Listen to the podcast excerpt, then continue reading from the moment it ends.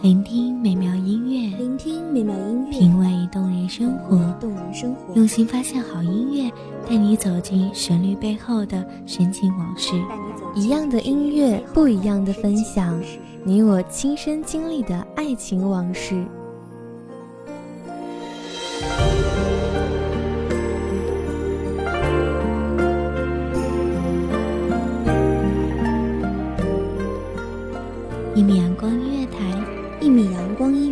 你我耳边的音乐驿站，情感的避风港。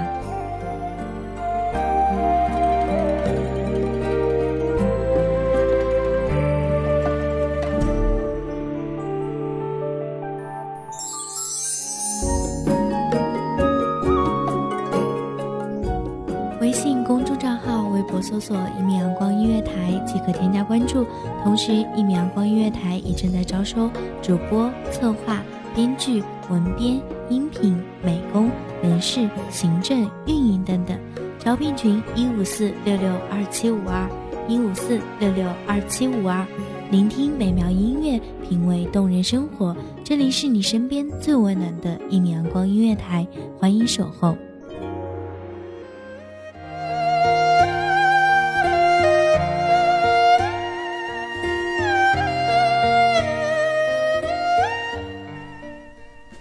惊鸿，宛若游龙。荣耀秋菊，华茂春松。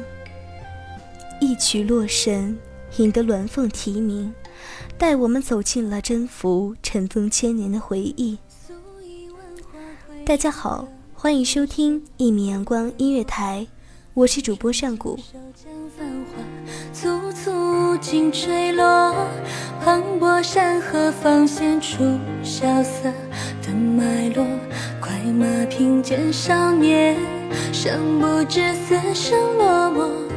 后来你我被分光和五年十二月丁酉，这是征服出生的时刻，也就是一百八十三年一月二十六日。一个几十年后绝世独立的女子，就这样轻迷的落于人世。有野史记载，甄宓的家人时常在夜里看见有人将玉衣盖在她的身上，如同帝王将士天赐降龙，盘旋数日散不去，注定了甄宓的余生非同寻常。总变怪世事多舛，别离命途凉薄。甘愿与你将这岁月慢慢蹉跎，待枝叶如伞盖手墨，将掌纹用心摸索。落红花和归来，信手翻了诗经。年幼的甄宓喜好读书，九岁时便过目不忘。兄长疑惑：“你应该学习女工，读书学习，想当女官吗？”甄宓答：“听说古时候贤惠女子都学习前人的经验，用来借鉴。不读书，拿什么借鉴呢？”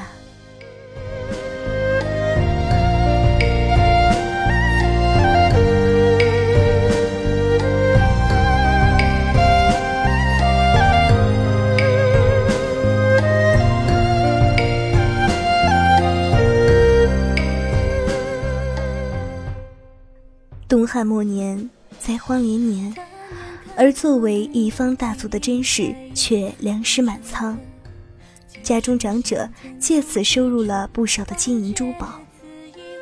而时年仅十余岁的甄宓决然出语，希望家中可无偿分发粮食，积善成德。建安年间，袁绍为他的次子袁熙聘娶了这方名遗传万里的佳人。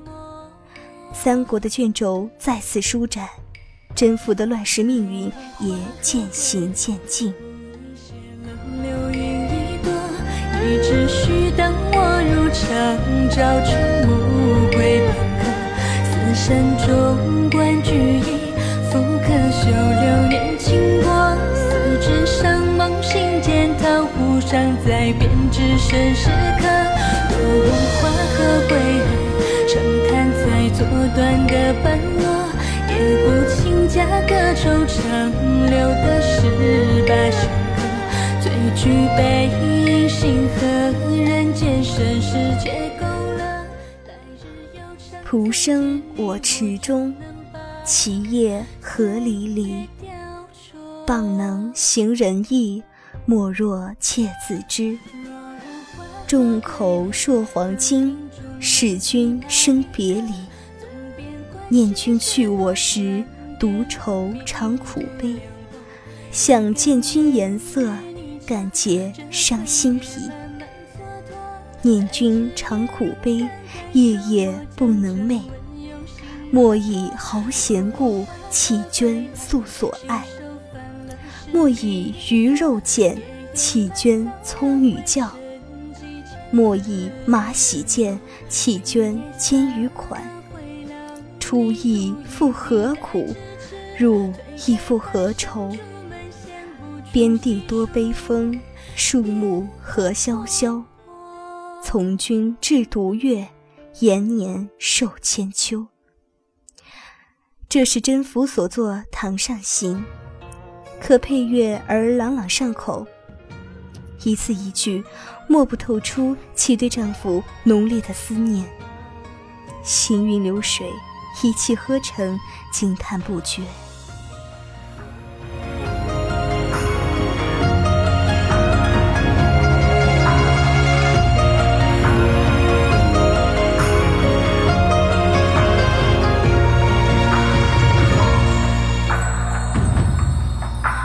雨尽白雪铺。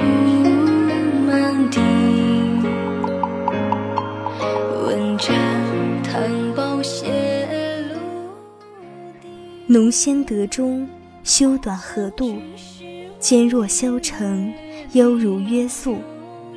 严谨秀顶，好至成露。芳泽无加，清华浮玉。云髻峨峨，修眉连娟。丹唇外朗，皓齿内鲜。明眸善睐，叶府成全。环姿艳逸，仪静体闲。公元二零四年，曹氏父子攻破袁氏驻守的冀州邺城。纵然墨汁染面，乌发零散，衣衫褶皱，却终究掩不住甄宓的容颜。有言曰：“操为子纳妻”，亦有言曰：“操与子争妾”。真相终究是被铺满万尘云土。世人只知甄宓最终被曹丕纳为了正妻，很是宠爱。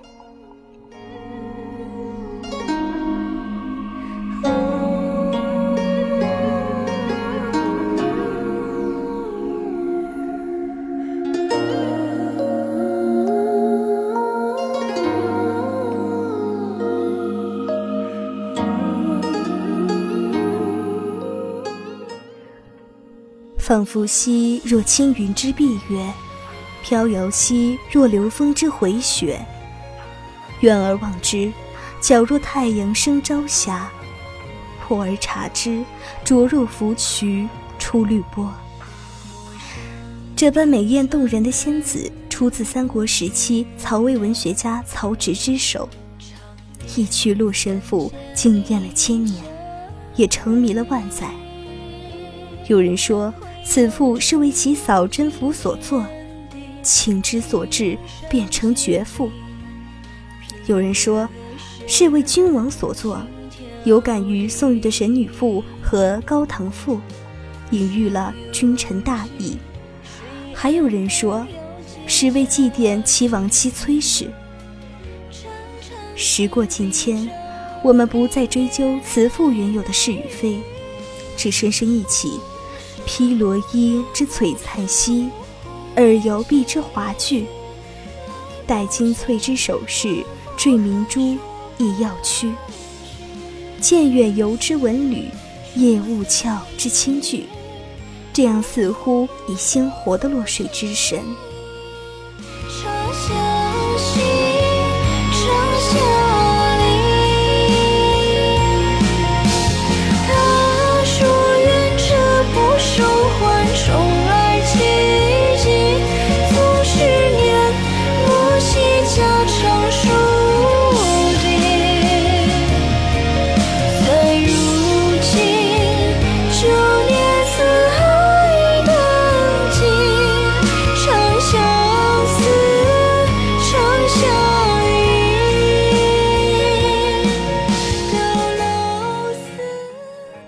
元二百二十一年六月，曹丕遂遣使者之邺城，将甄氏赐死，葬在邺城。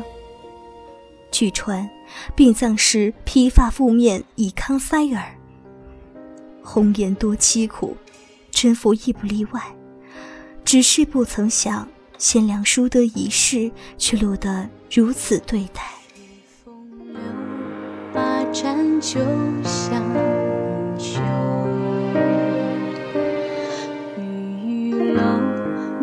满座笑意怀袖。轻柴油，只将青草。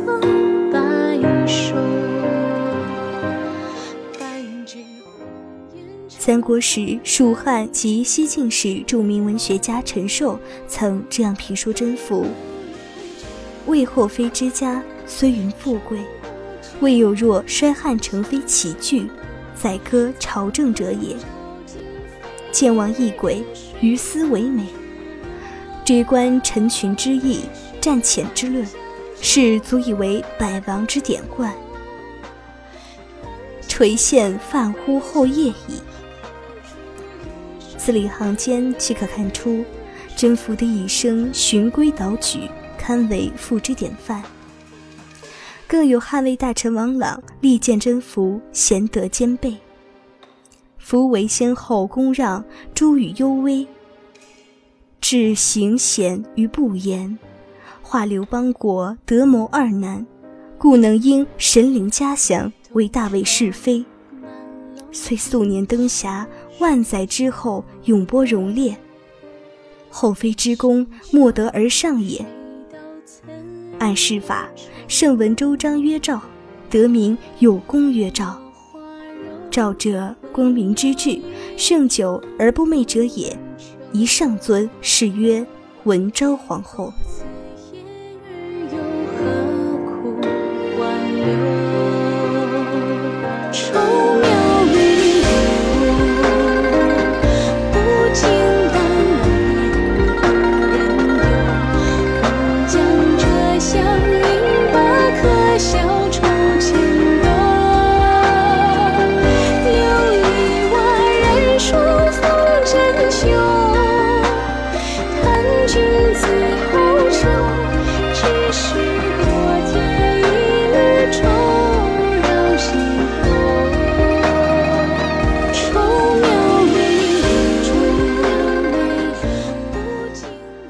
不知走进征服一生中的你，是否听见了他隐约的呢喃？又到了和大家说再见的时候了。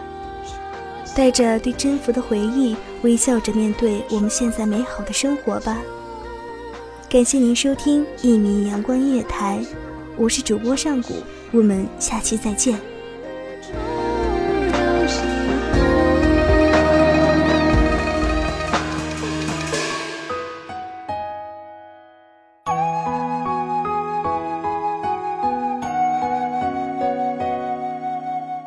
守候只为那一米的阳光，穿行与你相约在梦之彼岸。一米阳光音乐台，一米阳光音乐台，你我耳边的音乐驿站，情感的避风港。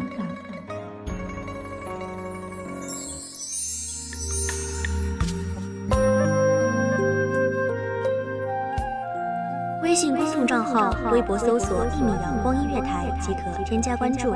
同时，一米阳光音乐台也正在招收主播、策划、编剧、文编、音频、美工、人事、行政、运营等等。